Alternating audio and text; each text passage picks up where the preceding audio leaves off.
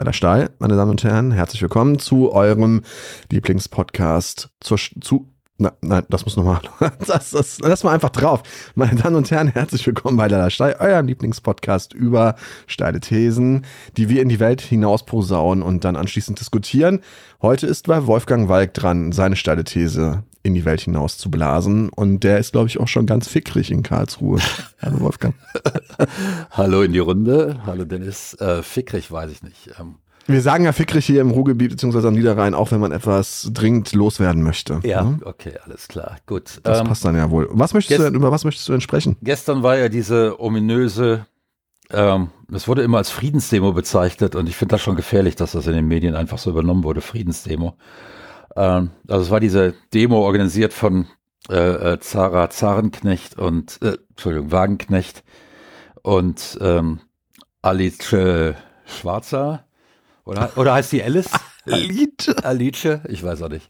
Ich weiß bei den beiden Alices immer nicht, äh, wie die ausgesprochen werden. Ähm, es sind auch so immer weniger zu unterscheiden.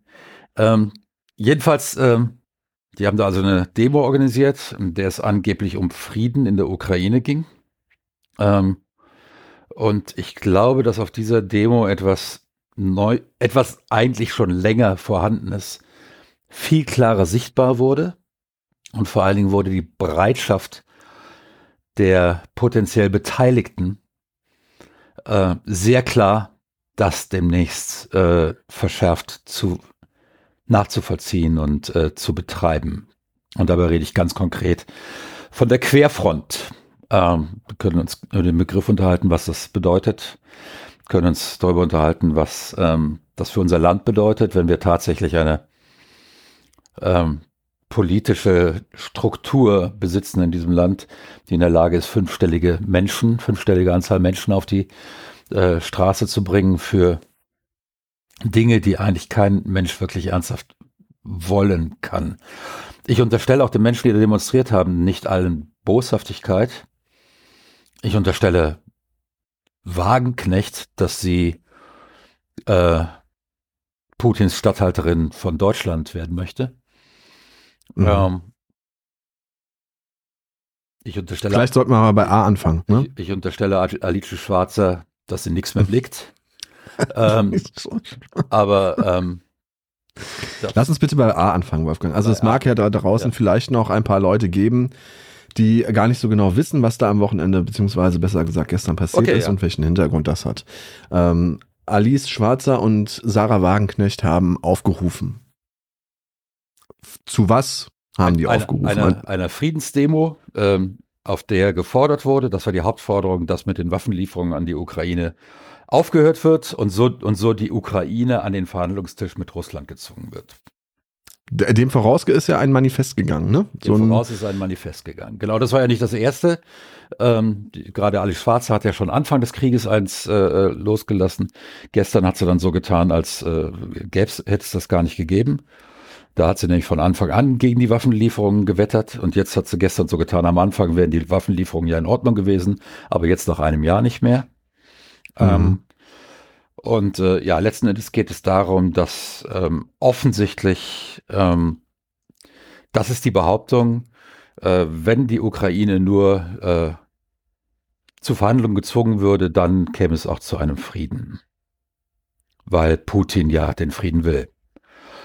Ähm, ja, erstmal das dazu, das ist A. Vielleicht sollte man mal aus diesem Manifest zitieren. Hm? Also, dass man wirklich mal dass man wirklich mal weiß, um was es da geht. Mhm. Ähm, ich weiß gar nicht, ob es wirklich sinnvoll ist, das jetzt alles vorzulesen. So also, ist gar nicht so lang, glaube ich. Moment, ich muss mal eben ganz kurz gucken.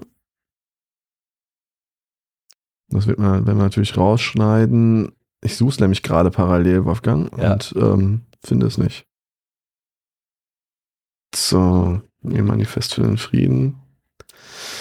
Ähm, wo ist es denn? Petition Manifest für den Frieden, das müsste es doch eigentlich sein. Ja, das ist es. Äh, okay, es ist gar nicht so lang, also lese ich es mal vor. Geschrieben wurde das Manifest für den Frieden ähm, von Alice Schwarzer und Sarah Wagenknecht. Zumindest ähm, haben dies beide unterzeichnet. Mhm. Und ähm, das lautet im Wortlaut wie folgt. Heute ist der 352. Krieg, Kriegstag in der Ukraine, Stand 10. Februar 2023. Über 200.000 Soldaten und 50.000 Zivilisten wurden bisher getötet. Frauen wurden vergewaltigt, Kinder verängstigt, ein ganzes Volk traumatisiert. Wenn die Kämpfe so weitergehen, ist die Ukraine bald ein entvölkertes, zerstörtes Land. Und auch viele Menschen in ganz Europa haben Angst vor einer Ausweitung des Krieges. Sie fürchten um ihre Zukunft und die ihrer Kinder. Die von Russland brutal überfallene ukrainische Bevölkerung braucht unsere Solidarität. Aber was wäre jetzt solidarisch? Wie lange noch soll auf dem Schlachtfeld Ukraine gekämpft und gestorben werden? Und was ist jetzt, ein Jahr danach, eigentlich das Ziel dieses Krieges? Die deutsche Außenministerin sprach jüngst davon, dass wir einen Krieg gegen Russland führen. Im Ernst? Prä Präsident Zelensky macht aus seinem Ziel kein Geheimnis. Nach den zugesagten Panzern fordert er jetzt auch Kampfjets, Langstreckenraketen und Kriegsschiffe, um Russland auf ganzer Linie zu besiegen. Noch versichert der deutsche Kanzler, er wolle weder Kampfjets noch Bodentruppen senden. Doch wie viele rote Linien wurden in den letzten Monaten schon überschritten? Es ist zu befürchten, dass Putin spätestens bei einem Angriff auf die Krim zu einem maximalen Gegenschlag ausholt. Geraten wir dann unaufhaltsam auf eine Rutschbahn Richtung Weltkrieg und Atomkrieg? Es wäre nicht der erste große Krieg, der so begonnen hat, aber es wäre vielleicht der letzte. Die Ukraine kann zwar, unterstützt durch den Westen, einzelne Schlachten gewinnen, aber sie kann gegen die größte Atommacht der Welt keinen Krieg gewinnen. Das sagt auch der höchste Militär der USA, General Miley. Er spricht darf, von einer Situation. Darf, darf, ich da ganz kurz rein? Das hat er eben nicht ja, bitte. Das hat er eben genau nicht gesagt. Das ist eine blanke Lüge. Ja, da sind ja viele Punkte drin, ja. die etwas, ähm, naja. Ja, ja, klar. Vage, aber das ist klar. sogar eine blanke Lüge. Das Ding ist okay. nachprüfbar eine Lüge. Das hat er nicht gesagt. Mach weiter. Er spricht von einer Pattsituation, in der keine Seite militärisch siegen und der Krieg nur am Verhandlungstisch beendet werden kann. Warum dann nicht jetzt? Sofort.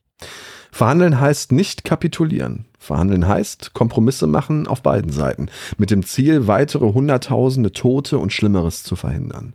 Das meinen auch wir, meint auch die Hälfte der deutschen Bevölkerung. Es ist Zeit, uns zuzuhören. Ja, auch das übrigens eine Lüge. Es meint nicht die Hälfte der deutschen Bevölkerung. Naja, also bei solchen Zahlen muss man ja sowieso vorsichtig ja. sein. Selbst wenn es jetzt umge umgekehrt dort stünde, dass die Hälfte der deutschen Bevölkerung für den Krieg, äh, für die Waffenlieferungen an die Ukraine ist, müsste man da auch vorsichtig sein. Ich weiß nicht, also ich habe noch niemanden zählen sehen da draußen. Also es ist natürlich, es basiert auf Hochrechnung und so ist schon klar, aber ich finde solche Zahlen, die sind immer unheimlich schnell manipulierbar. Verhandeln heißt nicht, also das habe ich schon vorgelesen. Wir Bürgerinnen und Bürger Deutschlands können nicht direkt auf Amerika oder Russland oder auf unsere europäischen Nachbarn einwirken. Doch wir können und müssen unsere Regierung und den Kanzler in die Pflicht nehmen und ihn an seinen Schwur erinnern. Schaden vom deutschen Volk wenden. Wir fordern den Bundeskanzler auf, die Eskalation der Waffenlieferungen zu stoppen. Jetzt. Er sollte sich auf deutscher wie europäischer Ebene an die Spitze einer starken Allianz für einen Waffenstillstand und für Friedensverhandlungen setzen. Jetzt. Denn jeder verlorene Tag kostet bis zu 1000 weitere Menschenleben und bringt uns einem dritten Weltkrieg näher. Alice Schwarzer und Sarah Wagenknecht und die 69 Erstunterzeichnerinnen, darunter so ähm, ja, ich, hier so Name-Dropping wäre jetzt vielleicht einfach auch ähm, fehl am Platze, aber Dr. Margot Käsmann kann man vielleicht kennen, Oskar Lafontaine wird man sehr wahrscheinlich sogar kennen. Ähm, dass der das unterzeichnet hat, ähm, dürfte nicht verwundern, der liegt ja auch mit Sarah Wagenknecht im Bett. Äh, etwas erstaunt war ich von Reinhard Mays Unterzeichnung des nee, Ganzen. Leider nicht, leider nicht. Also ich okay. nicht, ja. Ja, Dr. Äh, Jürgen Toten, äh, Totenhöfer, das ja gut, wird das, dann wahrscheinlich das kaum. Ist, das ist der üblichste Verdächtige, den es überhaupt gibt. Ja. ja. Wir müssen auch nicht alle durchgehen. Also das war, das ist im Prinzip ja. der offene Brief, ähm, die Pette, die das Manifest für den, das sogenannte Manifest für den Frieden und dem folgte dann die große Kundgebung, Friedenskundgebung am gestrigen ähm, Samstag in Berlin. Genau. Dazu ist festzuhalten, dass wenn wir jetzt aufhören, Waffen zu liefern, wenn der Westen jetzt aufhört, Waffen zu liefern, dann wird es keine Verhandlungen geben, dann wird Russland die Ukraine übernehmen und endgültig ausradieren. Das ist das erklärte Ziel ähm, im, äh, im, im, im, Kreml von vielen, ähm, so formuliert von vielen hochrangigen äh, Politikern, äh, Medienschaffenden, genauso bis hin zu Medvedev, äh, so formuliert. Das heißt, wenn man die Ukraine entwaffnet, erreicht man eben genau keine Verhandlungen. Verhandlungen erreicht man erst, wenn der Angreifer einsieht, dass er mit seinem Angriff deutlich mehr Kosten hat, als er am Ende bekommen kann, äh, bekommen wird. Weil sonst hat Putin, wenn, wenn Putin jetzt nur noch warten muss, bis die Ukraine gar keine Waffen mehr hat, dann wird er mit Sicherheit nicht verhandeln. Worüber sollte er verhandeln? Er hat klar gemacht, mhm. dass er kein Interesse an Verhandlungen hat, äh, wenn er nicht alles kriegt, was er will. Ähm, insofern ist es, dieses Manifest auf einer, also erstens ist es unfassbar arrogant zu sagen, ja, das ukrainische Volk, wir müssen uns mit ihm solidarisieren. Auf der anderen Seite sprechen wir eben das Recht ab, sich zu verteidigen. Ähm, und ansonsten ist dieses Manifest so voller unfassbarer falscher Schlussfolgerungen, Lügen ähm, mhm. Und Unterstellungen ähm, und auch Bedrohungsszenarien, die kaum jemand wirklich teilt. Ähm, dass, dass man sich wirklich, wirklich fragen muss, äh, was sind die Motive der Menschen? Nicht unbedingt, die das unterzeichnet haben. Ich unterstelle einem Reinhard May nichts, der steht nicht auf der Seite Putins. Ich unterstelle ihm massive Naivität, was äh, die internationale Politik angeht. Das unterstelle ich den meisten Menschen, die auf dieser Demonstration waren. Ähm, aber es gibt eben einige böse Akteure in diesem ganzen Spiel. Mhm. Und das Entscheidende ist tatsächlich, dass hier eine Vereinigung extremst rechter mit vorgeblich linken Kreisen stattfindet. Dazu muss man sagen, dass die Linke als Partei quer gespalten ist in dieser Frage. Es gibt sehr viele, ähm, die sich an Wagenknechts Seite gestellt hat. Es gibt auf der anderen Seite sehr viele, wahrscheinlich mehr, die vehement anderer Meinung sind an der Stelle als Wagenknecht in der Partei Die Linke. Und ähm, dieser Riss markiert eine Grenzlinie, die möglicherweise in der ganzen Diskussion um Faschismus und so weiter auch viel wichtiger ist, als tatsächlich nur die Grenze zwischen rechts und nicht rechts. Mhm. Ähm, ja, erläutere das mal bitte. Also, ähm,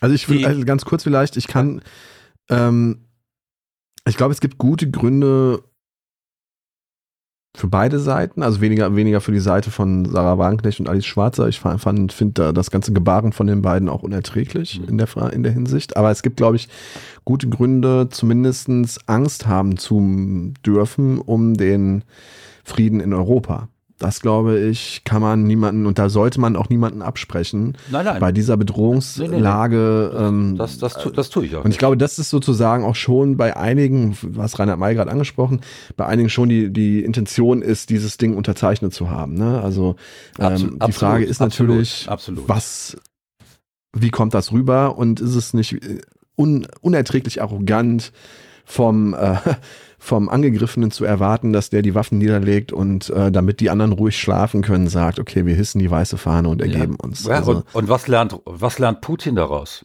wenn, wenn das geschähe?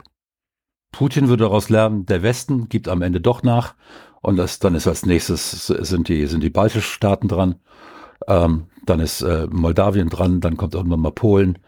Ähm, ich meine, sie haben es erklärt. Russische Politiker haben es erklärt, es geht um Hegemonie, Hegemonie bis Lissabon. Darum geht's. Mhm. Ja. Ähm, wenn also tatsächlich ähm, die Sorge ist, die Angst vor Krieg in Europa, vor Krieg in Deutschland, ähm, ja, natürlich ist es eine politische Position zu sagen, ja, also bevor Putin mit seinen Panzern hier einrollt, unterwerfen wir uns lieber.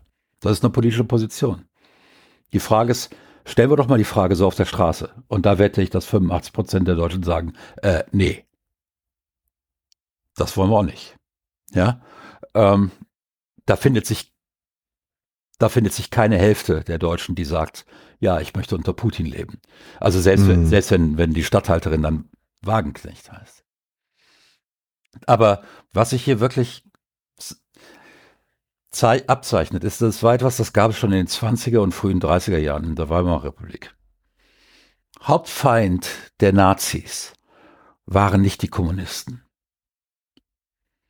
Das wird heute gern so dargestellt, gerade auch von kommunistischer Seite.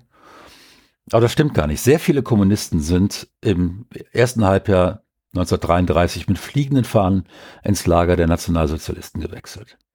Mhm. Viel mehr als der, als der Menschen, die aus liberalen Parteien kamen. Auch nationalliberalen Parteien. Der Feind des Autoritarismus ist nicht ein anderer Autoritarismus. Der Feind des Autoritarismus ist eine liberale Gesellschaftsordnung. Und ich möchte für jetzt und für den Rest dieses Podcasts ganz klar machen, dass es mir hier jetzt nicht um Wirtschaftsneoliberal geht, sondern um eine liberale Gesellschaftsordnung, die freizügig ist. Das heißt, die, wie es bei uns im Grundgesetz steht, verboten wird nur, was wirklich nachweislich schädlich ist. Und nur das darf auch verboten werden. Ähm, ich kann also nicht einfach hingehen und als Regierung und sagen, so mir gefällt nicht, dass Leute in gelben Pullover rumlaufen. Ja, ähm, deshalb darf niemand mehr in gelben Pullovern rumlaufen. Da müsste erstmal geklärt werden, was ist denn überhaupt schädlich an gelben Pullovern.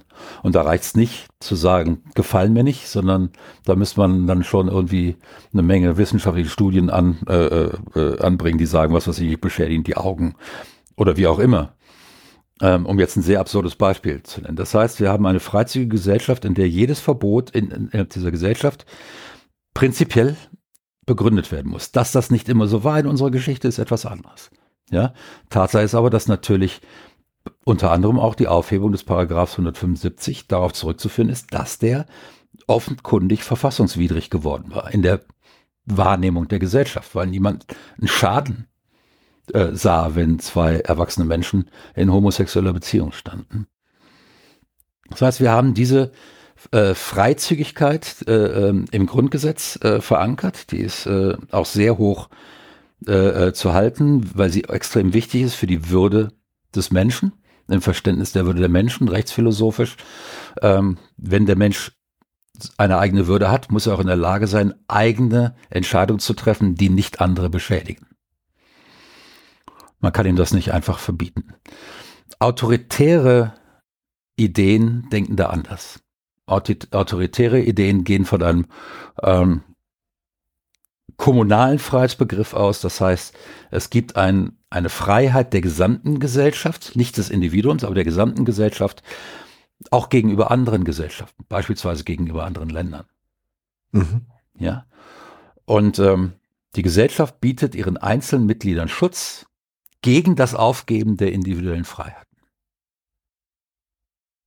Aber dazu muss man diese Freiheiten eben auch aufgeben. Das ist das autoritäre Prinzip. Das ist gleich im Sowjetkommunismus gewesen mit dem mit äh, mit faschistischen Systemen. Ähm, und da berühren die sich dann tatsächlich. Ich bin kein Vertreter der Hufeisentheorie, aber da im Autoritarismus haben sich diese beiden Systeme berührt. Es gibt dann viele Leute, die sagen, das war ja auch kein kommunistisches System und auch letzten Endes kein sozialistisches. Und da gibt es gute Argumente für, aber das ist jetzt eine Diskussion, die auch zu weit führt. Tatsache ist, Nazi-Deutschland war ohne Zweifel ein autoritäres System. Die Sowjetunion war ohne Zweifel ein autoritäres System. Ähm, die DDR war ohne Zweifel ein autoritäres System. Da kann man nicht wirklich äh, eine Menge gute Argumente äh, aufhören. Und diese Front, diese, diese Verlinkung zwischen diesen beiden Ideen, ähm, ein, ein linker Autoritarismus und ein rechter Autoritarismus, der hat jetzt tatsächlich das erste Mal wirklich auf breiter Ebene öffentlich seinen Ausdruck gefunden. Und zwar insofern, als dass es Aufrufe von wichtigen Rechtsextremen gab. Menschen, die man ungestraft äh, Neonazis nennen darf und Faschisten. Ähm, Björn Höcke? Gericht, Gerichtsfest. Ähm, Björn Höcke nicht, das war, ähm, ich habe das irgendwo gehabt, Moment, ja, hier. Doch, doch, der hat auch aufgerufen. Ja, der, der, hat Sarah äh, äh, Wagenknecht aufgerufen, in die AfD einzutreten. Ach so. Ja, aber das war ja ein Oliver Janich, äh, ein Verschwörungsideologe, der auch im Oktober festgenommen war, äh, worden, nee, im August festgenommen worden war letzten Jahres. Ähm, der hat dazu aufgerufen gehabt, ähm, an dieser Demo teilzunehmen als Rechte, aber äh, keine Fahnen zu schwenken, keine erkennbaren Signaturen aus dem rechten Raum zu tragen. Das heißt, die haben ihre eigene rechte Botschaft jetzt erstmal, natürlich erstmal, das wird nicht dauerhaft sein, hinten angestellt, um Menschen wie Reinhard May, wie andere mit weniger äh, kla äh, äh, gut äh, klanghaftem Namen, ähm, die einfach eine gewisse Friedenssehnsucht haben und für die habe ich absolut Verständnis. Um die nicht abzuschrecken und zu sagen, ja, nee, Wagenknecht und Schwarzer, das sind ja doch die Linken, da sind wir immer noch irgendwie auf der richtigen Seite. Tatsache ist aber, es war ein Jürgen Elsässer da und das ist einer, den darf man gerichtsfest als Neonazi bezeichnen. Das hat ein mhm. deutsches Gericht entschieden. Das ist ein Neonazi. Das ist auch ein Anti, also ein Antisemit, ne? An, Antisemit, also das ganze Programm. Das ganze Programm. Ja. Der war da. Ähm, natürlich wird dann von der Bühne raus gesagt, mit denen wollen wir nichts zu tun haben, aber sie waren da. Sie wurden nicht von den Organisatoren ausgeschlossen, nicht ausgesiebt. Sie wurden nicht aus der Demo heraus begleitet von Ordnern. Sie waren mit unter diesen Menschen und da waren zahlreiche dabei. Jetzt und, hatte ich und, gestern ähm, ganz kurz ganz bei kurz, Facebook, warte, warte, ja? Ja, ganz kurz noch zum Höcke. Ja. Höcke hm. hat es dann äh, Wagenknecht angeboten, in die AfD einzutreten. Sie hat sich bislang nicht dazu geäußert. Und das ist jetzt zwei Tage. Ja, gut. Also ich glaube nicht, dass sie in die AfD eintritt, nein, weil das würde nein, ihr. Nein, aber sie möchte neue Verbündete nicht verprellen. Natürlich, das ist richtig. Ja. So, ja, und ich hatte gestern zwei Sachen geschrieben, einmal getwittert und einmal bei Facebook geschrieben, die bei, ich habe es wieder gelöscht, weil wenn ich genau, als ich genauer drüber nachgedacht habe, fand ich es ein bisschen sehr kurzsichtig. Aber vielleicht lag ich doch richtig. Ich habe geschrieben, ähm, wenn Neonazis und Rechtsradikale auf deiner Demonstration erscheinen und sich mit deinen Gedanken und deinem Tun gemein machen, dann ist das unter Umständen ein, ein, ein Hinweis darauf, dass dein, ähm, dass dein, deine Absichten unethisch sind. Und die Absichten nicht, da würde ich dir widersprechen. Ich glaube, dass viele Leute waren ethisch edle Absichten hatten. Die mhm. glauben wirklich, dass Putin, wenn man ihm Verhandlungen anbietet und die Waffenlieferungen aussetzt, dass Putin dann auch seine Waffen schweigen lässt. Das glauben die wirklich. Ähm, viele, ich würde sagen von den 13.000, die da waren, laut Polizei, oh, 8.000 bis 10.000, glaube ich sicher. War es nicht 50.000? Äh, Oder war das das, das, das, hat, das hat Wagenknecht war. Was Sarah Wagenknecht gesagt ja, hat. Genau. Ja, okay. Polizei sprach von 13.000, neutrale Beobachter aus der Presse sprachen von eher weniger als 13.000 sogar. Ähm, wie viel das waren, ist ja letztendlich auch egal. Es war ziemlich sicher eine fünfstellige Anzahl von Menschen. Äh, ist auch manchmal schwer zu sehen, wer gehört noch zur Demo, wer guckt nur zu. Ähm, und es war eine erkleckliche Anzahl an Menschen und das muss man dann einfach äh, ähm, registrieren. Und es hat eine ähm, tatsächlich hier eine Umarmung von ähm, rechten und linken autoritären Kräften stattgefunden. Äh, und das ist, glaube ich, das Wichtigste, was wir mitnehmen. Und das wird uns in den nächsten Jahren am meisten Probleme machen in diesem Land. Wir hatten schon mit den rechten Autoritären viel, viel Arbeit in den letzten Jahren. Jetzt kommen noch die Linken dazu. Damit werden das nochmal erheblich mehr. Ähm, wir werden da noch die eine oder andere böse Überraschung erleben, denke ich. Aber bist du, denn, bist du nicht der Meinung, dass da so ein Riss durch die deutsche Gesellschaft ähm, geht, von, also zwischen Leuten, die sagen, dass das schon okay ist, dass man sich unter Umständen einfach auch mal die Position von Wagenknecht und Schwarzer und äh, wie sie alle heißen, mal anhören muss. Und zwischen denen wie dir und auch zu einem guten Stück weit wie mir, die sagen, nee, nee, also man muss da wirklich jetzt einfach auch mal europäisch also, Welt, also als NATO zusammenhalten und man darf da nicht einknicken vor so einem Verrückten. Und ähm, also es ist halt auch immer so, je nachdem, wie ich drüber nachdenke, komme ich zu einem anderen Schluss. Mhm. Wenn, wenn, man mich fragt, wärst du dafür, dass das Sterben da aufhört? Und zwar auf russischer und auf ukrainischer ja, natürlich Seite. sofort. Wäre ich sofort dafür. Ja. Ich bin aber auch der Ansicht, der Einzige, der das Recht hat, die weiße Fahne zu hissen und zu sagen, jetzt reicht's, ist die Ukraine. Und das sollte ja. nicht Deutschland für die Ukraine äh, übernehmen. Also und ja. das soll, ja, soll man sich nicht. die Positionen von Wagenknecht und Schwarze anhören? Ja, unbedingt. Das ist Teil des demokratischen Bewusstseins. Muss man zustimmen? Nein. Ja, ich kann da überhaupt nicht zustimmen. Nichts von dem, was ich politisch denke, was ich in den äh, über sechs Jahrzehnten auf diesem Planeten gelernt habe, politisch aus der Geschichte gelernt habe, ähm, nichts davon sagt, dass irgendetwas von dem, was sie sagen, ähm, was anderes ist als der Versuch, Naivität und Friedenssehnsucht bei anderen Menschen auszunutzen für ihre eigenen hm. Ziele.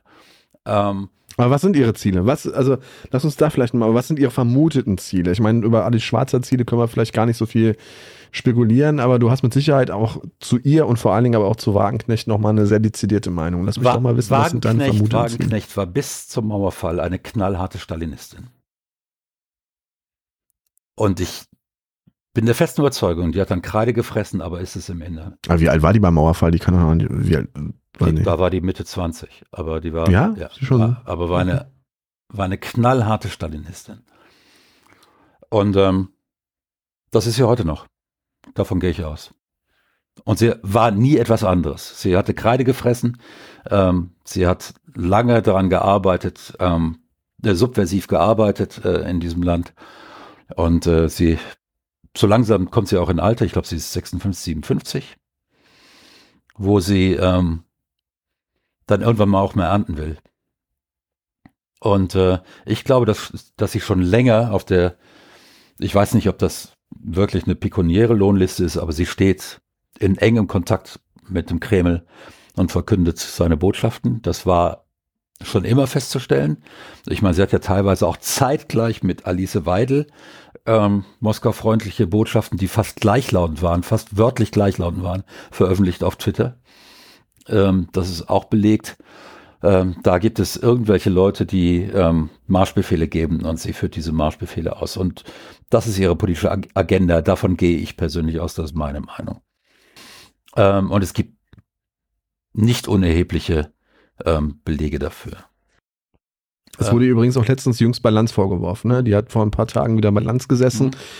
Und ich weiß jetzt nicht mehr, wer genau in der Runde, aber eine Frau aus der Runde hat ihr das, hat ja. ihr das auch konkret vorgeworfen. Ne? Also, dass ja. sie von Putin bezahlt wird, um ähm, die Propaganda, also um sozusagen die russische Propaganda ins deutsche Volk irgendwie zu tragen. Und dazu hat sie, also Lanz hat dann direkt sozusagen gesagt, nee, das kann er sich nicht vorstellen. Er kennt, äh, er kennt Sarah Wagenknecht lang genug, um davon überzeugt zu sein, dass das nicht stimmen kann.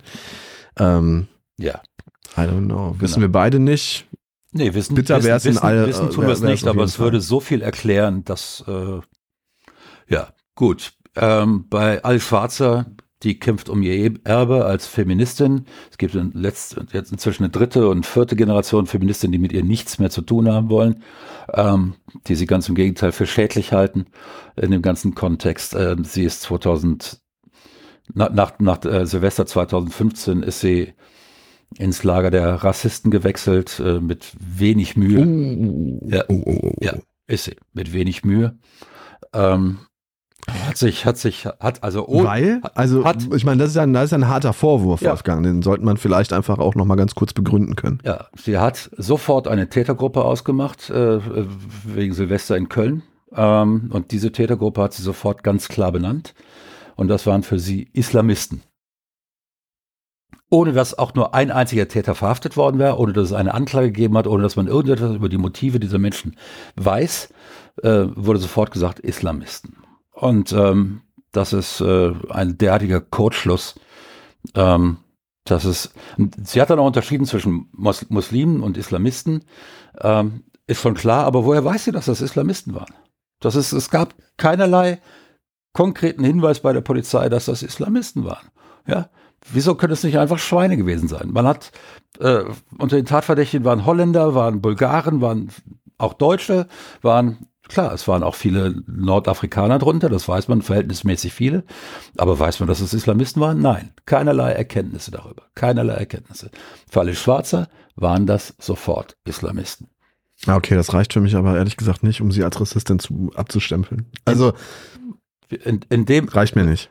Wenn sie gesagt hätte, das ist Ergebnis einer toxischen männlichen Kultur, die immer noch tief verwurzelt ist, äh, äh, in vielen Ländern äh, dieser Welt, wäre alles in Ordnung gewesen. Ähm, aber sofort äh, ähm, einen Schuldigen rauszupicken, der dann auch noch so allgemein formuliert ist, dass sich niemand dagegen wehren kann. Ähm, nee. ähm, alles Schwarzer ist, hat leider ihr, ähm, sie war mal wichtig. Und ich glaube, sie kommt damit nicht klar, dass sie nicht mehr wichtig ist. Ähm, in ihr, auf ihrem Kerngebiet. Und seither versucht sie politisch bedeutend zu bleiben und hat auf ähm, Gebieten sich geäußert, wo sie keinerlei Expertise hat und äh, sich besser nicht geäußert hätte. Ähm, das ist ein Phänomen, das sieht man bei vielen Menschen, die mal in irgendwelchen Bereichen wichtig waren und äh, die sich dann auf einmal zu allen möglichen anderen Gebieten auch äußern. Ähm, sie ist für mich irgendwie eine traurige Figur. Sarah Wagenknecht ist für mich eine ähm, ja, sie ist letzten Endes eine Fallspielerin. Sie hat, sie hat autoritäre Ziele und die verfolgt sie. Und ähm, auf diesem Weg ähm, hat sie jetzt neue Verbündete gefunden oder will diese Verbündeten so langsam installieren. Das soll auch nirgendwo so richtig auffallen. Ähm, und deshalb war, wo, wurde, sie hat zwar auf der Demo dann gesagt, sie möchte keine Reichsbürger und Neonazis, ähm, hat sich aber ansonsten nicht weiter. Es gibt außer Neonazis noch andere Rechte, andere autoritäre Rechte. Ähm, es gibt, ähm, das ist ja ein breites Spektrum an, an völkischen ähm, Rechtsnationalisten, Rechtssozialisten, ähm, ja. Äh, national, die sich aber auch nicht alle einig sind untereinander ne? alle, zu der Thematik. Die sich nicht einig sind und da Letztens soll, gelesen, der dritte Weg, diese Nazi-Partei, ja. die ist zum Beispiel für Waffenlieferungen in die Ukra ja. Ukraine, während die AfD natürlich dagegen ist, wobei die AfD so opportunistisch ist, dass sie natürlich, wenn ähm, die Mehrheit des Deutschen Bundestages gegen Waffen, Waffenlieferungen wäre, wären sie dafür. Also wahrscheinlich, wahrscheinlich. Ähm, jedenfalls ist das Ganze, sie will da eine Sammlungsbewegung haben und sie hat das ja auch als neue Friedens, Friedensbewegung äh, bezeichnet auf der Demo. Ähm, und äh, weil ich selbst mich als Teil der alten Friedensbewegung lange gesehen habe, allerdings da auch schon gesehen habe, dass viele meiner damaligen Mitstreiter sehr naiv waren, was Russland anging. Ähm, und sehr viele ältere, das sind ja alles heute ältere Menschen und die haben letzten Endes ihre damaligen Positionen nie nochmal hinterfragt, die holen die jetzt wieder aus der Schublade und ähm, und diese Menschen finden man. Und wie gesagt, ich gehe davon aus, dass diese Menschen wirklich guten Willens sind. Die wollen nicht, dass in der Ukraine vergewaltigt wird. Aber wenn die, Ukraine, wenn die Ukraine keine Waffen mehr hat, dann wird die Ukraine durchvergewaltigt. Dann ist da keine Ja, dann geht es ja im Grunde erstmal ums Greater Picture, ne? ums ja. Bigger Picture sozusagen. Ja. Ne? Dass die natürlich eine Angst davor haben, dass an dieser Eskalationsschraube immer weiter gedreht wird, so lange ja. ne, nach Fest kommt ab, bis irgendwann nicht mehr anders geht und Putin sich so weit in, an die Wand gestellt fühlt, dass er auf den roten Knopf drückt. Das ist ja verkürzt im, im Grunde genommen, genau, das ist noch nicht mal verkürzt, das ist genau die Angst, die in, in, in diesem Manifest zum Ausdruck gebracht wird. Jetzt muss man sich ja die Frage stellen, wenn man dieses Manifest intellektuell redlich irgendwie behandeln will, so schwer wie es einem auch fallen möge, weil es ja schon in sich intellektuell nicht redlich ist und nicht ehrlich ist, ähm, ist diese Angst vor einer, äh, sozusagen vor einer äh, atomaren Eskalation des Krieges, ist die gerechtfertigt, ja oder nein? Und kann man die überhaupt intellektuell aufrichtig beantworten? Egal auf welcher Seite man steht, ist es nicht viel, ist es nicht äh, im Grunde genommen unmöglich, da eine genaue Prognose irgendwie zu treffen, ist es nicht unredlich zu sagen, Putin wird es auf keinen Fall machen. Das ist eine, das ist die sozusagen die äh, Paradoxie dieser Drohung. Man bedroht mit Atomwaffen, obwohl man sie niemals einsetzen würde. Oder ist es nicht genauso unredlich zu sagen, doch, doch, der wird die auf jeden Fall einsetzen, wenn wir immer weiter an der Eskalationsschraube drehen? Ich tue mich sehr, sehr schwer damit. Irgendwie, bei mir ist es auch so ein bisschen tagesformabhängig auf der, und dann von davon abhängig, welche Medien ich in welchem äh, Maße konsumiere, dass von einem Tag auf den anderen meine Meinung da auch mal kippen kann. Je, und ich glaube, so geht es ganz, ganz vielen Leuten. Jeder, der dir sagt, dass er darauf eine definitive Antwort hat, lügt. Punkt. Die hat nicht mal Putin. Ähm, so, und wenn wir das jetzt noch mal ganz kurz, ja. Wenn wir das jetzt einfach mal als gegeben hinnehmen, so wie du es gerade gesagt hast, und das halte ich für eine sehr ehrliche und, und, und, und, und redliche Antwort, dann ist meiner Meinung nach die Angst vor einem Atomkrieg genauso gerechtfertigt, wie sozusagen den Atomkrieg als Schreckensszenario ähm, zu bezeichnen, der nicht einsetzt, äh, der, der nicht eintreffen ja, wird. Aber, und dann wiederum bekommt natürlich dieses. Welche Schlussfolgerungen ziehen wir daraus? Ziehen wir daraus, dass Putin nämlich sagen kann, Polen, wenn ihr jetzt uns nicht die Schlüssel zu eurem Regierungssitz übergebt, dann schmeißen wir Atombomben. Und dann muss Polen das machen, weil die Angst, weil wir alle Angst vor einem Atomkrieg haben. Und als nächstes kommen sie an und sagen Dänemark, Deutschland, Frankreich, Spanien. Oder wie? Was soll das? Sollen wir uns, das ist das, das ist das Furchtbare von Atomwaffen. Sie können dazu genutzt werden, zu erpressen. Ja. Man darf Natürlich. sich dieser Erpressung aber nie, nie hingeben, hingeben. Darf man nicht. Ja? Putin, natürlich. Ich gebe dir ja recht. Natürlich ich, dürfen wir Russland nicht überfallen. Da sind sich auch alle einig. Russland tut so, als wollte der Westen Russland überfallen. Der Westen wollte nicht Russland überfallen. Da, standen, da stand nichts, gar nichts oder fast nichts an der Grenze, als Russland die Ukraine überfallen hat. Ja, du musst mindestens. Jürgen Habermas hat ja letztens noch gesagt, glaube ich, dass ähm, die Zeit, dass immer so gesagt wird, ähm, Verhandlungen sind von vornherein aussichtslos auf beiden Seiten, würde so nicht stimmen. Und daraufhin wurde Jürgen Habermas, einer der, der ja, bekanntesten und sicherlich auch bedeutendsten deutschen Gegenwartsphilosophen, verunglimpft. Ja, er ist, von der, er ist Philosoph, aber kein Po- Politologe, ne? Nee, das ist richtig. Er ist Philosoph, aber das ist ja nun auch erstmal eine Geisteswissenschaft, die durchaus auch ihre Ja, äh, Verdienste an der. So. Ne, an, aber, Po- an- aber Politologen sagen dir, wenn Putin jetzt anfinge, ernsthaft zu verhandeln, ohne Vorbedingung, ohne Waffenstillstand oder meinetwegen auch mit einem Waffenstillstand, wenn er ernsthaft anfinge zu verhandeln und am Ende käme raus, beispielsweise, was ja ger gerne vorgeschlagen wird, ähm, Ukraine gibt Donbass und Krim ab und der Rest wird unter Schutz gestellt. Ja, das heißt, da darf der auch nicht mehr rein. Der Putin, sonst kriegt gibt's richtig einen auf die Mütze. Wenn der Putin das mit nach äh, mit in Kreml nimmt, dann werden ihn Ja. ein paar Herren in den 35. Stock begleiten und da aus dem Fenster schubsen. Putin kann selbst dann nicht ernsthaft verhandeln, wenn er es will. Das ist die Fluch seiner bösen Tat, äh, der Fluch seiner bösen Tat. Das ist ähm, die Forderung im Kreml durch den nation supernationalistischen, äh, äh, bellizistischen Flügel, der da jetzt gerade herrscht, sind so absurd, dass im Augenblick tatsächlich Verhandlungen, im Augenblick, nicht immer, aber im Augenblick sind Verhandlungen tatsächlich, das wäre, ja, man kann mal anfangen zu verhandeln, aber da kommt nichts mehr raus. Sie haben ja verhandelt am Anfang des Krieges. Mhm. Ja, und es war immer so, da wurden Maximalforderungen gestellt von Seiten Russlands und es wurden auf der anderen Seite Maximalforderungen der, Ukraine gestellt. Der Unterschied war, die Maximalforderungen der Ukraine beruhten auf dem Völkerrecht, die der Russen nicht. Und, ja, ist richtig. und, äh, und, und äh, es kam nichts mehr raus, weil ähm, das Problem liegt nicht in der Ukraine. I totally agree. Ne? Also nur Ja. damit wir hier, Und deshalb, wir haben hier keinen Dissens wie bei der potter Ich bin ein sache großer Fan von Herrn Habermas, der hat in seinem Leben sehr, sehr viele, sehr, sehr richtige Dinge gesagt. Ein großer Philosoph ähm, wird auch nach seinem Tod ein großer Philosoph bleiben, da bin ich der festen Überzeugung.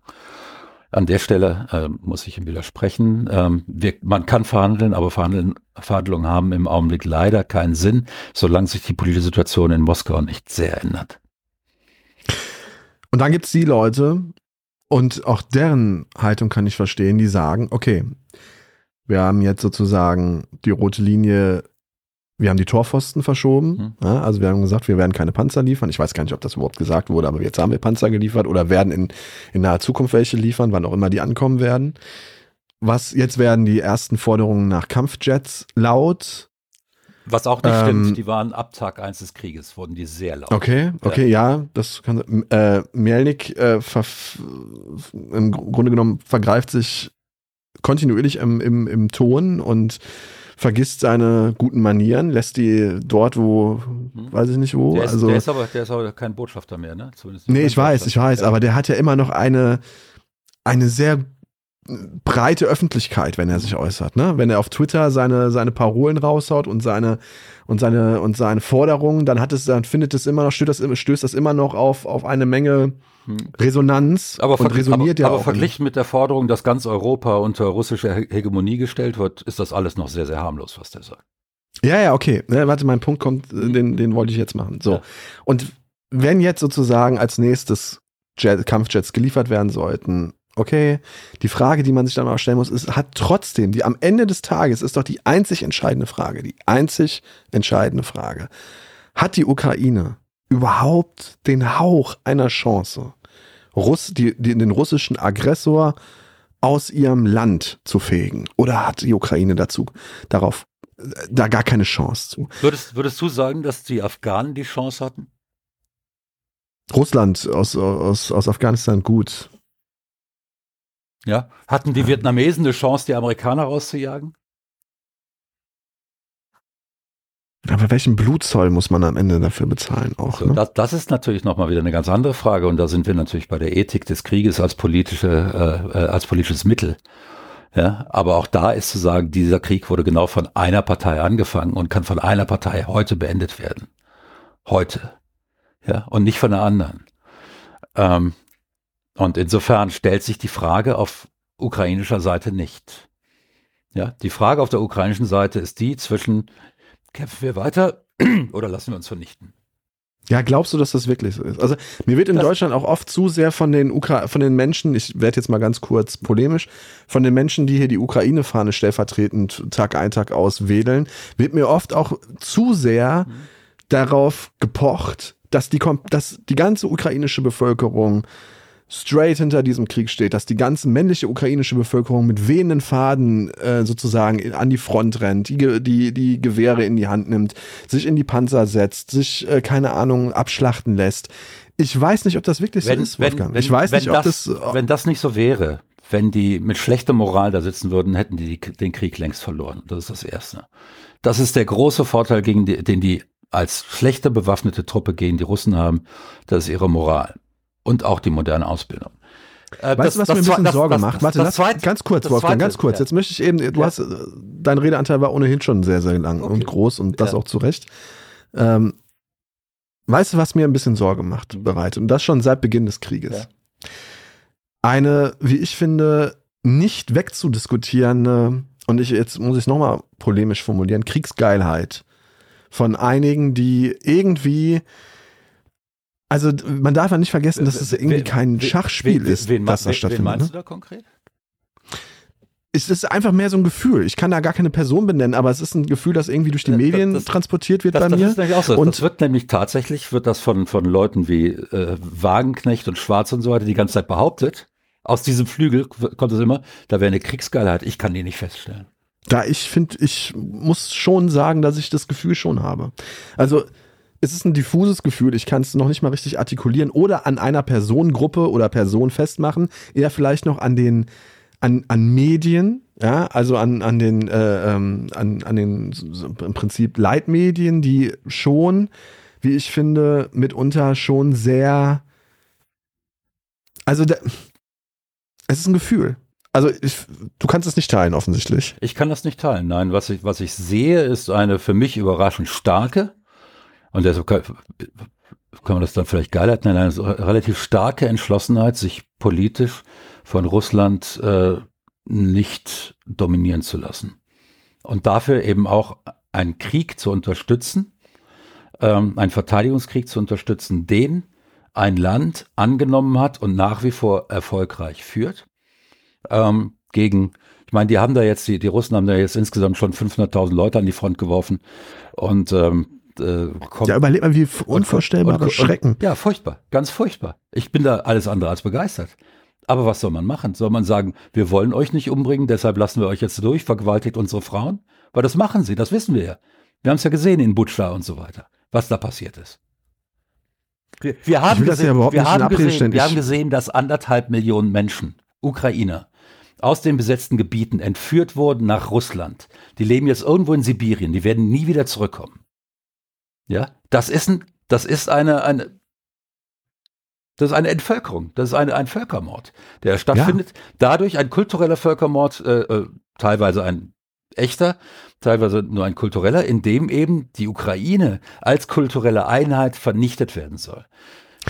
Und das Ich gebe dir recht und ich finde das genauso schockierend. Nicht, das dürfen wir nicht gestatten. Mir ist trotzdem, auch wenn ich den in allem zustimme, Ja.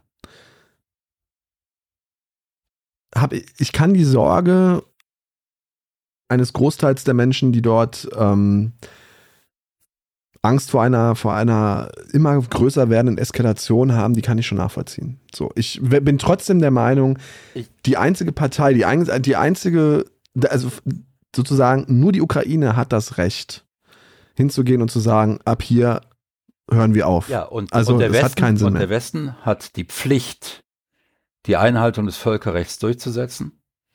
Und, Man muss aber auch bei der Ukraine genau hingucken. Ne? Also auch der Westen hat, hat sozusagen die Pflicht hinzu, hinzugucken, was in der Ukraine passiert und ob dort nicht eventuell auch Menschen gegen ihren Willen verheizt werden. Also das, was- verstehst du, was ich meine? Also das ist meine Sorge, die ich habe, dass wir, dass wir sozusagen auf dem einen Auge blind sind und, und das, was, was die ukrainische Regierung sozusagen irgendwie auf den Weg schickt, um ihren berechtigten Willen, sozusagen die Ukraine zurückzuerobern, auch aufrechterhalten zu können, dass wir das so ein bisschen eventuell also, dass, na, dass wir da vielleicht nicht ganz genau hingucken. Ja, aber als, also, als, als jetzt bekannt war, dass die Ukraine mehrere Millionen Bücher, äh, russische Bücher schon aus Bibliotheken aussortiert habe, da hat es von allen Seiten Kritik gegeben.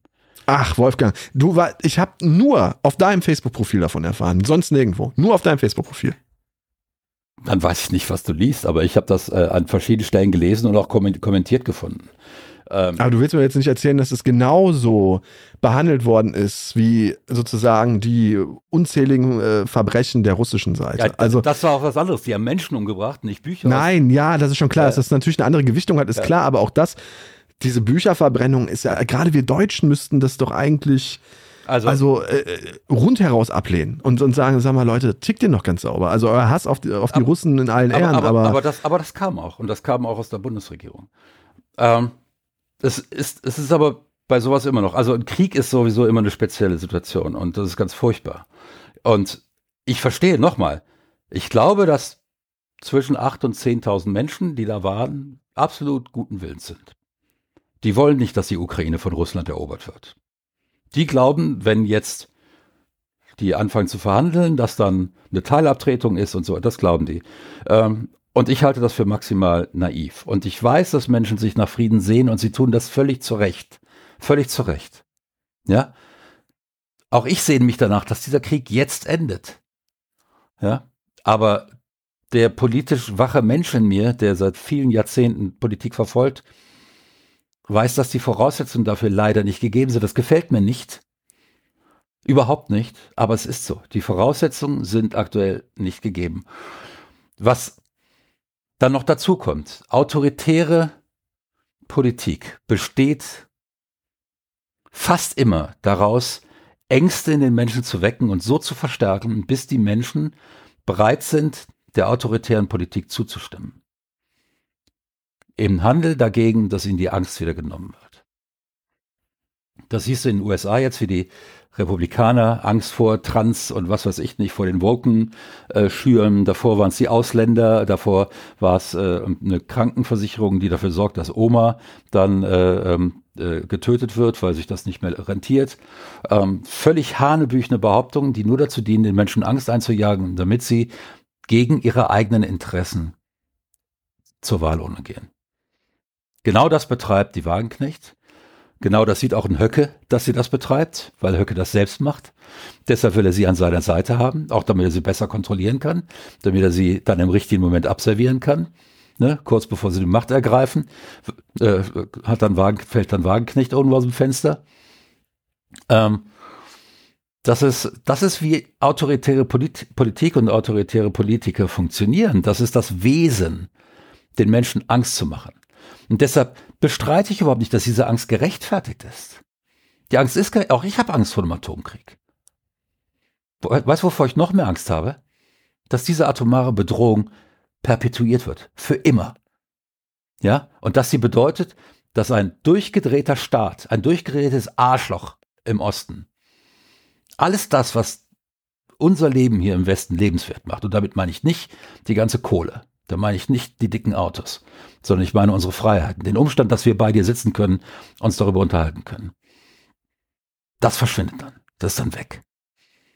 Und ich möchte mir durch diese Waffe, die besser niemals erfunden worden wäre, aber sie ist erfunden worden, diese Möglichkeit nicht zerstören lassen. Wenn wir aber sagen, ist okay, vor lauter Angst vor der Atombombe, lassen wir denen da jetzt alles durchgehen und lassen uns erpressen, dann sind unsere Freiheiten Geschichte.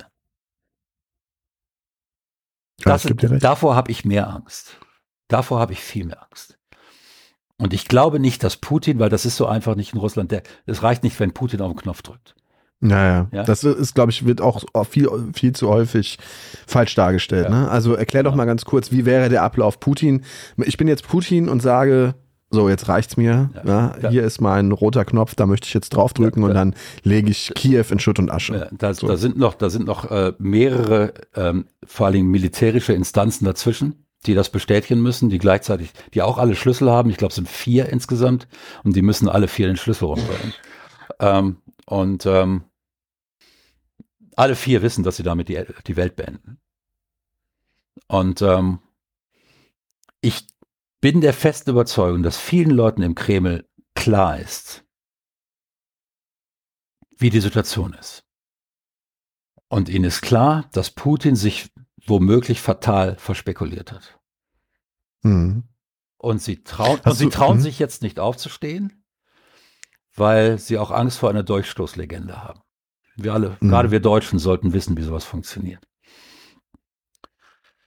Der Gerasimov, das ist der Hauptoberbefehlshaber da in der Ukraine und überhaupt der russischen Armee, hat beispielsweise der Wagner-Truppe massiv die Unterstützung gekürzt. Die kriegen also noch einen mhm. Bruchteil der Waffen und Munition, die sie vorher bekommen haben. Da finden also schon die Kämpfe statt. Ähm, ich wette, der hat Auftrag von Putin gehabt, das zu tun. Ähm, weil der Prigoschin, der Chef von Wagner, sehr, sehr laut wurde. Mhm. Gleichzeitig weiß aber Putin, dass das auch gefährlich ist. Dass der Prigoschin jetzt möglicherweise noch erst, zumindest für eine gewisse Zeit, noch gefährlicher ist. Weil er jetzt nicht mehr die Unterstützung von Putin hat. Das Ganze sind Machtspielchen, die sind schwer durchschaubar. Im, man darf sich den Kreml nicht als monolithischen Block vorstellen. Da sind die verschiedensten Machtinteressen, die verschiedensten Karriereinteressen, die verschiedensten wirtschaftlichen Interessen, äh, verschiedene Oligarchen äh, berührt. Das kann sich von heute auf morgen komplett ändern. Mhm. Eines halte ich bei der ganzen Sache tatsächlich für das Unwahrscheinlichste, nicht für unmöglich, aber für das Unwahrscheinlichste, nämlich dass alle vier Leute den Schlüssel haben, sich entscheiden, wir beenden jetzt die Welt. Weil das würde wahrscheinlich unweigerlich passieren, ne? wenn ähm, der Einsatz, egal ob taktischer oder ähm, strategischer nee, bei, Atomwaffen. Bei, bei taktischen würde der, äh, würde der Westen nicht mit Atomwaffen zurückschlagen. Taktische würden auf dem Gefechtsfeld auch gar nicht viel ändern. Das sind ja Gefechtsfeld-Atomwaffen. Ähm, das ist ähm, mit einem relativ geringen äh, Wirkungsgrad. Die sind schon, das, da macht schon kräftig Wumms und das ist auch ein gewisses Gebiet eine ganze Zeit lang verstrahlt. Das muss man ganz klar sehen.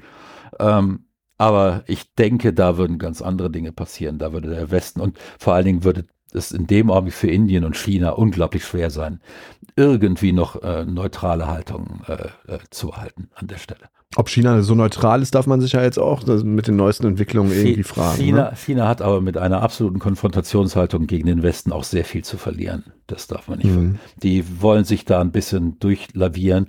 Die werden möglicherweise ein paar Drohnen schicken, vielleicht keine bewaffneten Drohnen, vielleicht nur so Beobachtungsdrohnen oder sowas. Vielleicht sind es auch bewaffnete Drohnen. Das wäre aber tatsächlich ein fast ein Tabubruch der Chinesi in der chinesischen Außenpolitik, weil die chinesische Außenpolitik immer das sanfte Machtspiel viel besser beherrscht hat als das, ähm, als das äh, bewaffnete. China ist ein mhm. relativ sanfter Riese, die Weißt du, der Westen, der ist in Afrika hingegangen, hat da irgendwo einen Staudamm mitten in den Urwald gestellt und da gingen keine Straßen hin, da war keine Wartung, nichts, da wurde niemand ausgebildet. Das ging nur dafür, dass da Bauaufträge waren für westliche Bauunternehmen und Energieunternehmen. Die haben dann da halt mal einen Staudamm hingestellt. Der Staudamm hat äh, 48 eingeborene Dörfer überschwemmt ähm, und dann stand er da und jetzt verrottet der vor sich hin. Die Chinesen haben immer sinnvolle Infrastrukturprojekte gefördert. Da wurden dann mhm. Straßen gebaut, da wurden Einheimische ausgebildet, da wurden äh, äh, Kraftwerke gebaut, um dann Städte äh, zu, äh, mit Energie zu versorgen und so weiter. Das heißt, es waren immer Projekte, die dem Land tatsächlich weiterhelfen. Deswegen mögen viele afrikanische Staaten auch China lieber als Europa und die USA. Da mhm. haben Europa und USA einfach, muss man sagen, Scheiße gebaut. Richtig Scheiße gebaut. Aus kurzfristigem Interesse. Und äh, deswegen aber China ist nach wie vor abhängig von westlicher Technologie, von deutschen Maschinen, von amerikanischen Chips äh, und diesen Dingen. Und ähm, auf der anderen Seite haben die auch, die haben auch kein Interesse daran, dass äh, Russland den Krieg schnell gewinnt. Die haben tatsächlich ein Interesse daran, dass es da noch ein paar Jahre kracht. Weil so lange ist der Westen da auch abgelenkt. Und so lang wandern vielleicht weniger Waffen nach Taiwan und mehr in die Ukraine. Das ist viel eher der Spiel. Das heißt, die werden Russland eher wirtschaftlich stützen, dass die Waffen selbst Waffen produzieren können, ähm, anstatt selbst welche zu liefern, wo, wo, wo sie äh, angreifbar werden. Und äh, eins ist klar, falls Russland kollabiert, aus eigener Schuld, nicht weil der Westen das will. Der Westen will nicht, dass Russland kollabiert. Falls Russland kollabiert, wird die äußere Mandschurei ganz schnell wieder chinesisch werden weil sie war 4000 Jahre chinesisch, bevor sie im 19. Jahrhundert Russ, äh, russisch wurde. Ähm, das geht dann ganz schnell. Äh, China hat keinen Vertrag mit Russland, außerdem, dass Russland für China eine strategische Bedeutung hat. Aber je schwächer dieses Russland ist, solange es ein einheitliches Russland bleibt, ist China damit völlig einverstanden. Und da berühren sich auch wieder westliche und äh, chinesische Interessen. Deshalb. Wenn du eine Einschätzung abgeben äh, könntest, dürftest, Wolfgang, was würdest du, also was ist deine Prognose, wie geht das jetzt weiter? Also ich, ich weiß nicht, ich weiß nicht, wie die, äh, welche Waffenlieferungen da noch kommen und was auch noch im Hintergrund alles verhandelt wird, von dem man gar nicht weiß. Ähm, mhm. Ich denke nicht, dass Kampfflieger kommen. Ich glaube auch nicht, dass Kampfflieger so wichtig sind. Viel wichtiger ist, ähm, sind die, sind die äh, äh, Patriot-Systeme, die dann jetzt kommen, äh, die Luftabwehrsysteme die die russische Luftwaffe ausschalten werden. Sprich, die, wird, die werden gar nicht mehr starten, weil sie wissen, dass sofort vom Himmel geholt werden. Auch die ganzen äh, Cruise Missiles und so weiter, die werden da einfach vom Himmel geknipst. Ähm, damit wird sich die ukrainische Infrastruktur stabilisieren. Ähm, und ich denke, mittelfristig, anderthalb, zwei Jahre, kann die Ukraine tatsächlich die Russen zurückdrängen. Einzige Antwort Russlands darauf wäre eine Generalmobilmachung. Ähm, damit können die noch Das würde bedeuten. Das würde bedeuten, die würden noch mal etwa eine Million Soldaten ähm, äh, äh ausheben haben aber das Problem, sie können pro Jahr maximal 150 Panzer bauen. Die haben mhm. bisher in einem Jahr über 2000 Panzer verloren. Ja, das halten die also nicht mehr lange durch. Sie werden eine Menge Munition herstellen können, sie werden eine Menge gepanzerter Fahrzeuge herstellen können, wahrscheinlich auch eine Menge Gewehre und so weiter, aber mit denen gewinnst du keinen Krieg. Wenn der ich war eigentlich relativ von Anfang an dafür, dass äh, die Ukraine schwerste Waffen aus dem Westen bekommt. Nicht unbedingt Flugzeuge, weil das hat immer, das hat immer auch die Gefahr, dass dann mal äh, was auf russischem Gebiet einschlägt und so weiter und dann eskaliert das wirklich schnell. Deshalb bin ich gegen Kampfflugzeuge. Aber bei Panzern ist die Gefahr nicht groß. Ähm, und ähm, dann aber auch, es ist auch heute, und das hat sich gezeigt in dem Jahr, die Amerikaner haben diese HIMARS geliefert und haben, mhm. die nicken aber jedes Ziel, das ihnen die Ukraine nennt, ab. Und die haben auch schon Zielen widersprochen und die Ukraine hat sich dran gehalten. Ja. Ähm, das heißt. Also ist es aber auch deiner Meinung nach kein Stellvertreterkrieg. Das ist absolut kein Stellvertreterkrieg. Die hm. Ukraine kämpft ja, für sich selbst. das ja auch ja. aus, aus Wagenknechts Ja, ja, klar. Äh, ja, das ist aber eine Diffamierung. Die Ukraine kämpft für sich selbst. Offensichtlich. Hm. Ja. Klar. Ähm, auch der Vietnamkrieg war übrigens kein Stellvertreterkrieg. Die Vietnamesen haben für ihre, ja, äh, für ihre Unabhängigkeit gekämpft und haben die dann ja auch bekommen. Ähm, wenn wir jetzt sagen, die Ukraine, wir beliefern jetzt mit Leopards und zwar nicht nur da mal zwei Stück, da mal fünf, da mal 14, sondern wir sagen, alles klar, Kraus Maffei werft die Bänder an, wir liefern denen im nächsten Jahr 250 Panzer. Dann ist der Krieg Ende des Jahres vorbei. Mhm. Weil dann werden die, die Russen zurückgedrängt haben, dann werden die das Erste, was sie machen, ist, dass sie da in der Mitte, diese ewig lange Front, die werden in der, in der Mitte durch, wieder nach Mariupol und so weiter, werden das in zwei Hälften teilen, dann werden sie die, die Brücke, äh, die, die Krim versorgt, werden sie, werden sie vernichten mit Langstreckenraketen oder werden zumindest die Verbindung unterbrechen, indem sie diese Brücke ständig beschießen. Und dann äh, fällt die Krim und fällt das, äh, was da noch da, da von Kherson und so weiter da ist, das fällt innerhalb von zwei bis drei Monaten. Und dann haben die wirklich nur Donbass und Luhansk und äh, dann steht die Ukraine mit einer massiven, mit wirklich mit, wirklich mit einer massiven Armee da äh, vor der Tür.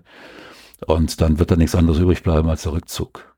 Das äh, wäre für mich das wünschenswerte Szenario. Ich fürchte, es sind Kräfte am Werk, die diesen Krieg aus Gründen noch eine ganze Weile kö am Köcheln halten wollen, tatsächlich. Ähm, auch, im, auch im Westen. Ich weiß nicht genau, welche Gründe dahinter stecken. Ich denke, es sind wahrscheinlich irgendwelche ökonomischen, irgendwelche Deals sind da im Hintergrund am Laufen. Keine Ahnung. Sachen, von denen man nicht erfährt. Und deshalb wird die Ukraine genügend Waffen bekommen, dass sie nicht verliert und wird möglicherweise nicht genügend bekommen, um tatsächlich entscheidend zu gewinnen. Bis irgendwann mal tatsächlich dann Russland so arm ist, dass in Russland was passiert. Wann das ist, weiß ich nicht. Keine Ahnung. Es kann also durchaus noch ein, zwei, drei Jahre weitergehen. Auch, auch mehr, auch fünf. Ich bin nicht unbedingt optimistisch, dass das. Wie gesagt, der Westen hätte die Möglichkeit, jetzt äh, für, für ein Jahr auf Kriegswirtschaft umzustellen, dann ist das spätestens Mitte 2024 ist das vorbei. Ich glaube nicht, dass er das tun wird, der Westen. Und deshalb wird der Krieg möglicherweise noch lange dauern. Ich bin aber dennoch nicht dafür, jetzt zu sagen, dann verhandeln wir lieber. Weil, wie ich schon erwähnt habe, es gibt keine Möglichkeit von Putin im Augenblick ernsthaft einen Frieden auszuhandeln. Ohne dass er sein eigenes Leben dabei opfert. Was schätzt du, wenn also Russland wirklich zurückgedrängt werden könnte? Was würde mit Putin passieren? Dann ist er erledigt. Das Beste, was ihm passieren kann, sie bauen ihm irgendeine Datscha in Sibirien hin und sagen, da lebst du jetzt. Ähm, wahrscheinlich. Der hat zu viele Leichen im Keller und zu viele Leute, die an ihm Rache üben müssen. wahrscheinlich äh, wird er das nicht überleben. Ja, normalerweise müsste er vor das Kriegsverbrechergericht. Das wird nicht passieren. Der, der, Russ, der Nachfolger von ihm, der Putin und seine Garde nach Den Haag ausliefert oder was auch immer, ist sofort weg. Erstens hat Russland dieses Abkommen gar nicht unterschrieben. Ja. Das heißt, es gibt keine Rechtsgrundlage, Putin nach Den Haag mhm. auszu. Es müsste ein anderer internationaler Gerichtshof sein, dem Russland zustimmt. Ja. Und, Gibt's den? Nein. Also. Nein, geht's nicht und den wird es auch nicht geben. Russland wird nicht zustimmen, ähm, weil das äh, überlebst du als Politiker in Russland nicht. Ja. Was so sehr ich das begrüßen würde, dass das passiert, weil es zeigen würde, dass Russland was gelernt hat. Aber ähm, Deutschland hätte es bis heute nicht gelernt, wenn Deutschland 1945 eine Atombombe gehabt hätte und deshalb nicht hätte erobert werden können.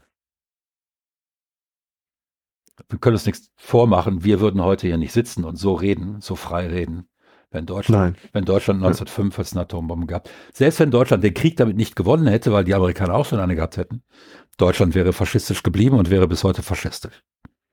Wenn sie eine gehabt hätten, das weiß man ja nicht. Also kann ja auch sein, dass die Amerikaner bis zu den Zeiten gar keine Atombombe gehabt hätten. Nö, und, die, die äh, haben die ersten Tests 44 gemacht. Ja, okay. Man darf sich das nicht ausmalen, was da Nee, man darf sich das nicht ausmalen. Aber genau in der Situation sind wir halt. Das ist keine schöne Situation, aber die realistische Betrachtungsweise sagt, das muss aus Russland heraus passieren. Russland muss mal irgendwann aus dem 19. Jahrhundert bis ins 21. vordringen.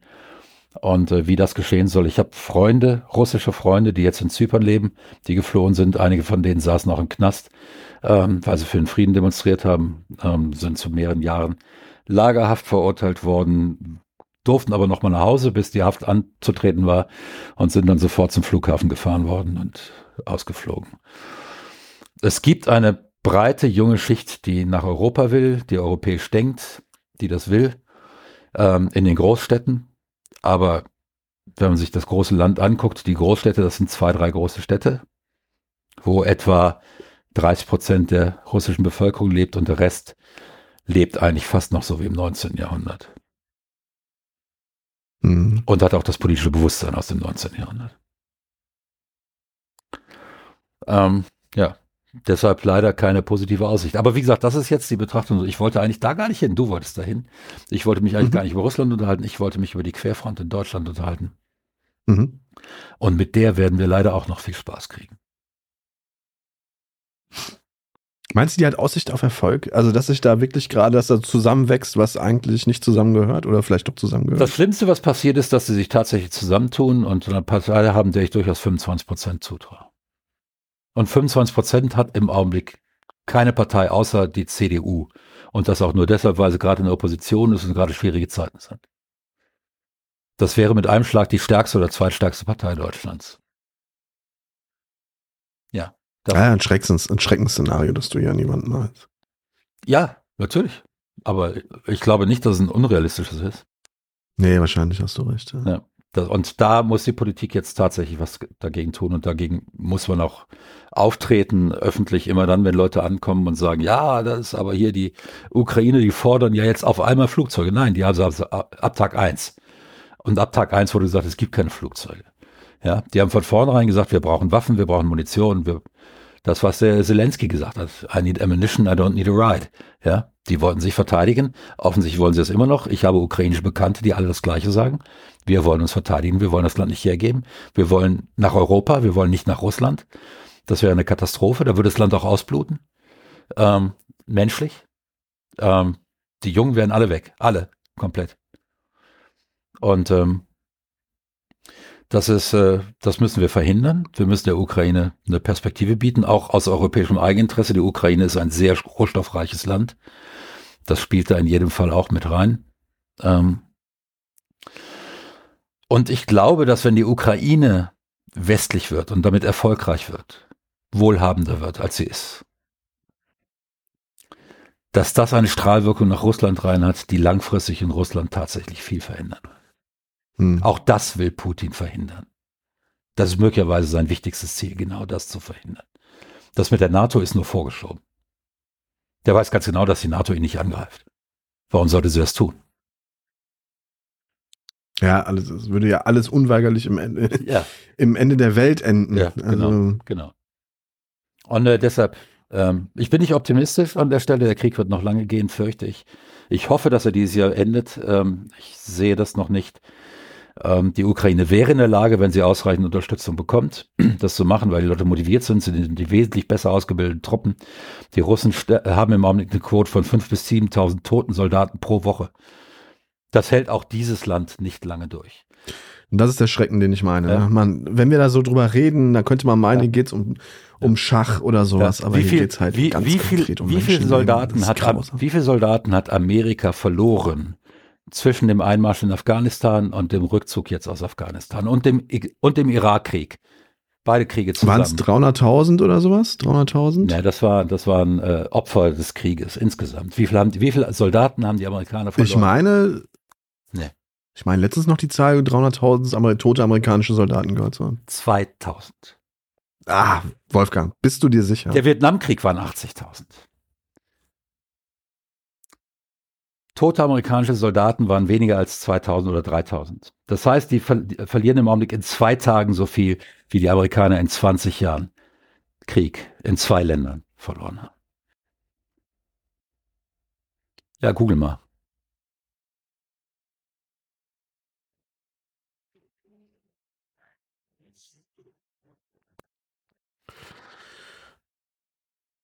Hm. Also, wir, äh, was war, welche hattest du jetzt äh, kumuliert, welche Zahlen? Die, die äh. toten amerikanischen Soldaten im Afghanistan-Krieg und Irakkrieg. Okay, also Irakkrieg, ähm, äh, das ist in Operations aufgeteilt, ja, aber die Zahlen können hinkommen. Also Golfkrieg waren 1565. Ja, das war 1991. Genau, ja. Operation Iraqi Freedom mhm. 2003 bis 2010 4418. 4418, okay, 4418, okay. In Afghanistan kommen noch mal ein paar dazu. Und Enduring Freedom 2001 bis 2014, das dürfte dann der Afghanistan-Krieg ja. gewesen sein, ne? 2349. Okay, also reden wir von 7000, ja? ja? Das verlieren die im Augenblick pro Woche. Und das ist, äh, das ist, halten die nicht durch. Das sind im Jahr 250.000 Tote ähm, junge Menschen, ja, Menschen, die noch produktiv sein sollen, Menschen, die eine Zukunft hatten, Menschen, die Eltern haben, die dann fragen, wo sind meine Kinder geblieben? Ähm, und das in einem Land, das sowieso starke demografische Probleme hat, das, wo jeder Geburtsjahr schwächer wird als der davor, ähm, das ist nicht, das ist nicht durchzuhalten. Ja? Nee. Die, die, die verlieren damit etwa 30 Prozent eines männlichen Jahrgangs in jedem Jahr. Das ist nicht durchzuhalten. Und deshalb wird sich dann auch in, äh, in Russland irgendwann mal eine kritische Situation einstellen. Und aber wie das ausgeht, ich hoffe gut, aber keine Ahnung. Aber keine Ahnung, meine Damen und Herren. Ja. Da können wir eigentlich dann jetzt auch einen Strich drunter machen. Das ist, ja. beschließt äh, dieses traurige Thema leider. Ja. Perfekt. Wir haben beide keine Ahnung davon, wie es sich entwickelt. Wir haben eine vage Vermutung, dass es äh, noch ein wenig oder beziehungsweise, dass es noch sehr lange dauern wird, bis hier. Es wird noch viele Tote Waffen, geben. Es wird noch viele ja, Tote geben. Das ist, und das ist die eigentliche Tragödie an der ganzen Sache. Ja. Ähm, dass hier einfach und unfassbar viele Menschen auf beiden Seiten sterben und dass es hier Menschen in, in, in diesem Land gibt, ähm, die, die einfach an, an, an, das, an, der Opfer, an das Opfer sozusagen an, sich hinstellen und sagen, so, wir wollen nicht weiter in Angst leben und deshalb beendet mal bitte den Krieg und ähm, ergebt euch. Und das ist eigentlich ein Skandal. Das äh, Ja, wie gesagt, den allermeisten davon unterstelle ich, dass sie wirklich glauben, dass die Russen danach fair verhandeln. Aber die Russen haben dann eben keinen Grund mehr und Putin ist eben nicht der Mensch, der Putin ist der Mensch, der internationale Verträge in der Luft zerrissen hat. Ja. Vier, vier Stück, in denen die Grenzen der Ukraine garantiert wurden von Russland. Vier Verträge. Und ähm, deshalb anzunehmen, dass er jetzt auf einmal anfängt, äh, mit gutem Willen und so weiter zu verhandeln, ähm, das halte ich für naiv. Und Glaubst du, das ist was, äh, wenn, wenn jetzt ein Attentat auf ihn verübt würde? Glaubst du, dass sich die Situation bessern würde, wenn, wenn er tot wäre? Ich habe keine Ahnung. Das wäre eine sehr chaotische Situation in Russland. Ähm, es könnte sein, dass es zu, dann zu einer Massendesertion kommt an der Front. Hätte ähm, das Dritte Reich geendet, wenn Stauffenberg erfolgreich gewesen wäre? Das Dritte Reich ähm, hätte nicht geendet, nein. Das Dritte Reich hätte nicht. Die Deutschen waren zu, äh, die Russen sind aber noch nicht so weit, wie die Deutschen 1944 waren. Nee, ähm, aber. Es ist sogar müßig, darüber zu, nachzudenken, ob äh, der Krieg verhindert hätte werden können, wenn Elsner äh, erfolgreich gewesen wäre hm. mit seinem Anschlag. Ähm, ich glaube, die Nazis hätten den Krieg in jedem Fall angefangen. Ob er dann so lange gedauert hätte, das möchte ich bezweifeln, weil diese, diese charismatische Figur, die das alles zusammengehalten hat, die hätte gefehlt. Da gab es keine zweite bei denen. Aber hm. den Krieg hätten sie trotzdem begonnen. Ähm, Putin ist aber eigentlich gar nicht die charismatische Figur. Putin ist, nee, finde ich nämlich auch überhaupt nicht. Ähm, Putin ist ähm, und äh, deshalb ich denke, wenn es einen Anschlag auf Putin gibt, dann gibt es einen Bürgerkrieg in Russland und dann kann mhm. es gut sein, dass der Krieg in der Ukraine auch, auch, schnell endet. Das heißt aber nicht, dass nachdem der Bürgerkrieg in Russland zu Ende ist, nicht wieder in die Ukraine versucht wird einzumarschieren. Es gäbe mhm. aber der Ukraine eine, eine Atempause und im Westen die Gelegenheit, die Ukraine anständig auszurüsten, sodass sie dann äh, Angriffe zurückschlagen können. Ähm, ich fürchte, das würde allerdings eine Kettenreaktion, eine politische Kettenreaktion in der Welt nach sich ziehen, die ich glaube, jeder Politologe, der da behauptet, er wüsste, was dann passiert, der ist entweder unfassbar arrogant äh, oder hat wirklich keine Ahnung, weil das ist eine klassische chaotische Situation und in chaotischen Situationen sind es oft Winzigkeiten, die den Ausschlag geben, wohin es sich entwickelt. Ähm, ich bin mir gar nicht so sicher, dass ich das möchte. Obwohl ich dem wirklich alles Schlechte wünsche. Alles. Unseren Hörerinnen und Hörern wünschen wir alles Gute. Ja, in jedem Fall. Ja, das ist ganz wichtig. Und was wir uns wünschen würden, ist, dass noch viel mehr werden. Gerade ja. jetzt, wo wir wieder so aktiv sind und auch schon den nächsten Gastpodcast äh, geplant haben und demnächst umsetzen würden, werden, würden wir uns natürlich freuen, wenn ähm, ihr da draußen uns weiterhin unterstützt. Gerne auch mit einem Abonnement, das muss ich jetzt hier wieder einführen, denn das habe ich die letzten Male vergessen. Gerne mit einem Abonnement ab 5 Euro auf Steady. Ich habe die URL vergessen. Also man sieht mal, hier marketingtechnisch ist noch ordentlich, sind noch ordentliche Schlachten zu gewinnen, um mal äh, eine vielleicht nicht ganz passende Kriegsmetapher zu. Wir halten uns aber als Völkerrecht. Also ich, ich meistens, bei dir bin ich mir da nicht so sicher. Okay, wir sollten ja, aufhören. wir sollten aufhören. Finde ich auch. Ja, Vielen Dank fürs Zuhören. Ähm, ja, wir hören uns nächste Woche wieder, dann wieder mit einem Thema, das ich mir aussuchen darf. Und ähm, wir sagen, kommt gut durch die kommende Woche, bleibt gesund und uns gewogen. Bis dahin. Tschüss. Tschüss. Schatz, ich bin neu verliebt. Was? Da drüben. Das ist er. Aber das ist ein Auto. Ja, eben. Mit ihm habe ich alles richtig gemacht. Wunschauto einfach kaufen, verkaufen oder leasen. Bei Autoscout24. Alles richtig gemacht.